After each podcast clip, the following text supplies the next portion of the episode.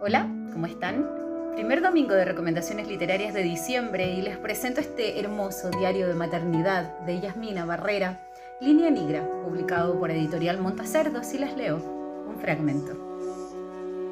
No sé en qué momento desaparecieron los pies de mi vista. Hoy mientras me bañaba me di cuenta de que ya tampoco puedo ver mi ombligo cuando estoy de pie. En el espejo veo que se está desvaneciendo. Ha perdido profundidad y ahora es apenas un asterisco pronto va a desdibujarse por completo. Era la única marca visible de que alguna vez viví dentro de mi madre, me alimenté a través de ella, fui parte de ella. La única marca de esa prehistoria en la que fui un embrión, igual a los embriones de todos los vertebrados y luego igual a todos los mamíferos.